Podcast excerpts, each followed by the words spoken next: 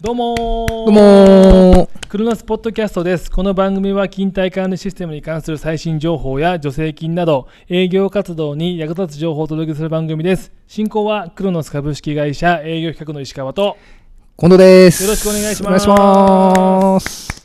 はい、今回第4弾ということでですね、早いですね。はい、クロノスフォーラム2023の振り返るとはい。いう回なんですけども、はい。初めてね、聞いてもらった方もいらっしゃるんで、はい。ちょっとお話をしますけれども、あのえー10月1日から、はい。あの6日ですね、10月6日から、まあ、はい。12月1日まで、クロノスフォーラム2023っていうのを実施してまして、はい。はいまあ、来年以降ですね、こういう製品が出るんですよみたいな、えっと営業方針とかも含めてはい。ご説明していたんですけれども、はい各会場、結構ね、あの大盛況でうん、そうですね。はい集。まっていただいたんですが、実際にこう参加いただけなかった方もはいいらっしゃいまして、はい。その方向けに、えー販売パートナーサイトにですね、そのフォーラム2023でご紹介した営業セッションの資料を、まあ、公開してますと、うんなるほど。はい。で。それを見ていただいた方からですね、はい。あのまあ、資料は分かったと、うん。まあ、口頭でもですね、うんちょっとフォローしてもらえないかっていう要望をいただきまして、なるほど。はいはい。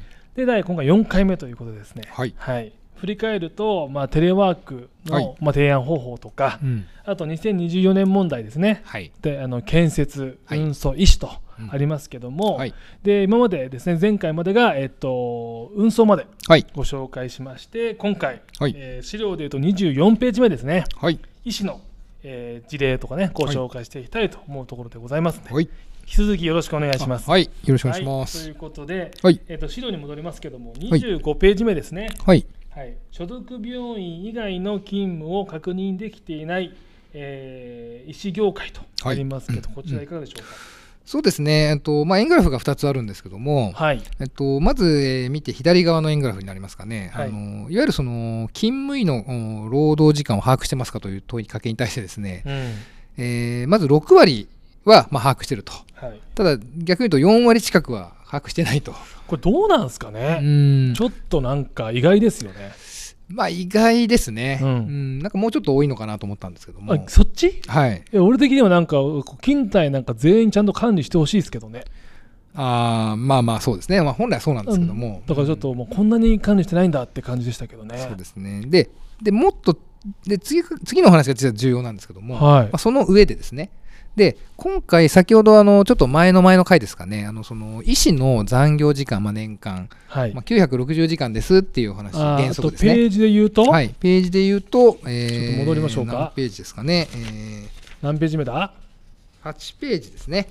あ8ページですね、はい。はい。960時間と申請があれば、はい、1860時間まで残業できるよってやつですね。あそうですそうです。はい、どうぞ。はい。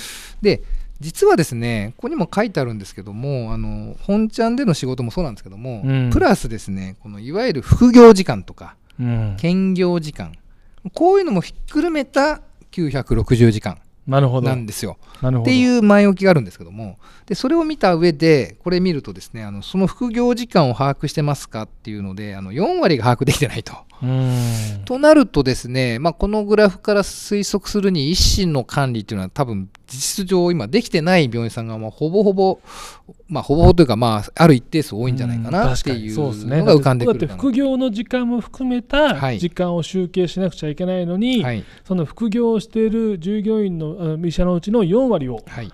把握できてなかったら、それは確かに難しいですよね。ですね。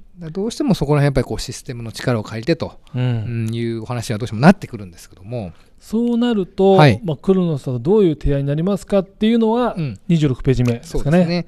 まあ、こちらの表にもある通り、もともと我々あの医療業界うん。には非常に強いという自負がございまして、確かに。はい。うんもう石川さんなんかもね、非常に多くの病院様に多分入れていただいたと思うんですけども、まあ、そうですね、たくさん、もう今はもう全然言ってないですけど、はい、昔ですね、ですね5年ぐらい前、はい。はい、というね、ありますけども、まあ、全体の実績の30%ぐらいが、うん。まあ、医療福祉と、もともとでは強いは強いんですけども、うん。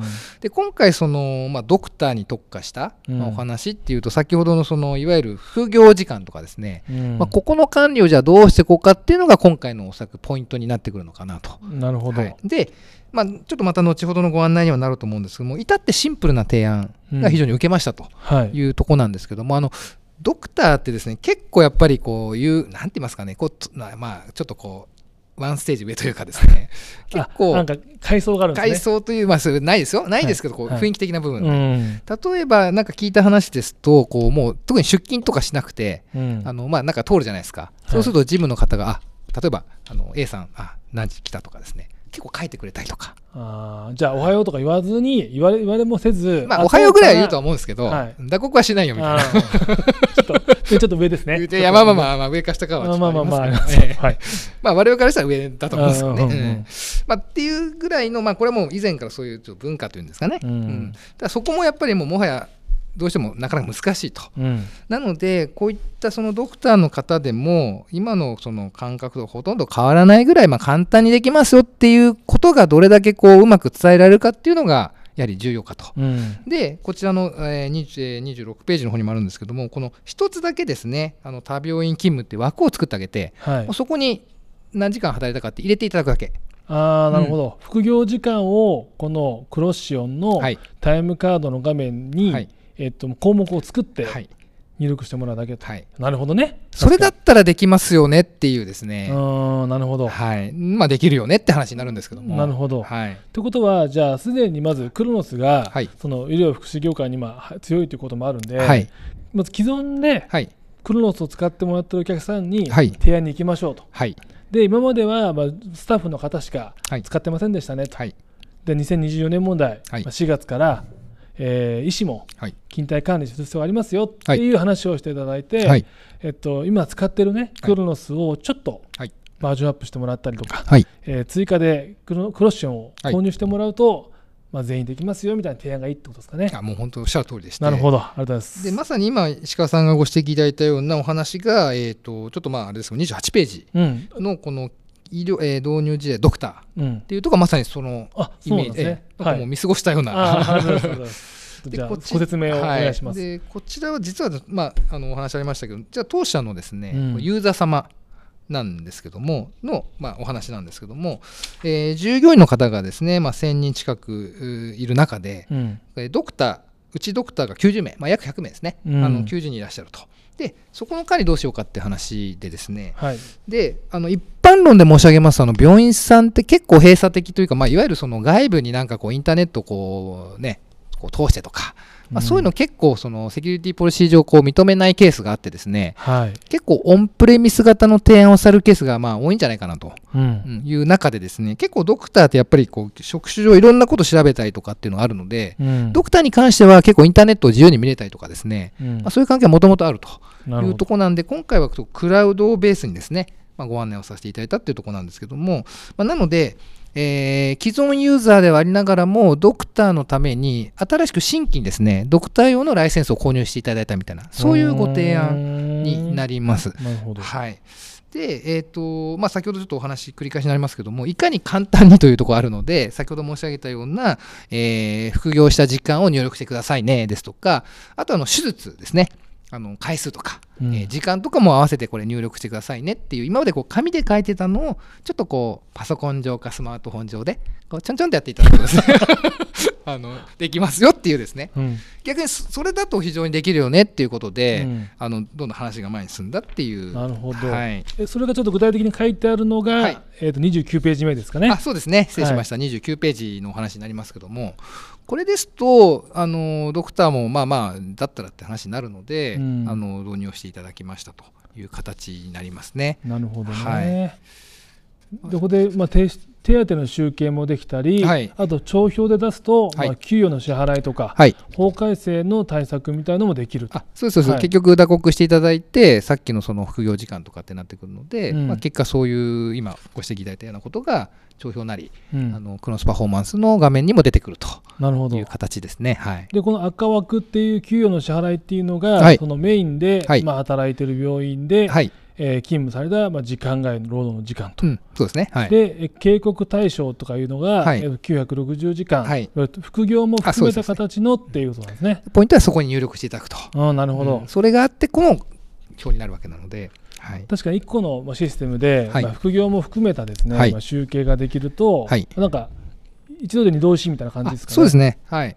なので、今既存で先ほど30%ぐらいの実績っていうふうにお伝えしましたけども、結構こういうケースって実はあったりするんじゃないかなっていうところもあるので、既存のお客様に対してもですね、まあ、新規もそうですけども、はい、こういったドクターのご提案ができると、よりこう広がっていくのかなと。なるほど。はい、じゃあ、まずはその、まあ、医療福祉導入のお客様いらっしゃったら、はい、えー、とまずその申請がね、はい、960時間でいいのか、はい、申請が必要な残業時間をもう持つような会社さんなのかって確認していただいて、はい、申請が必要であれば申請必要ですよと、はい、でプラス、えー、医者の方の労働時間で集計されてますかと、はい、できてませんとなれば、はい、じゃあクロッションを入れてもらうと、はい。えー、いいですねとい。う話だと思うので、はい、まずはねその新しい話だとなかなか新規のお客さんに行くって難しいと思うんですけど、うん、そうですね、はい、はい、既存のお客さんからちょっと掘り返していただいて、既存のお客様にまあ追加提案というのがいいのかなと思いますんで、うん、はい。はい、ちょっとこちら意識していただいてあの2024年問題、まあ、建設業、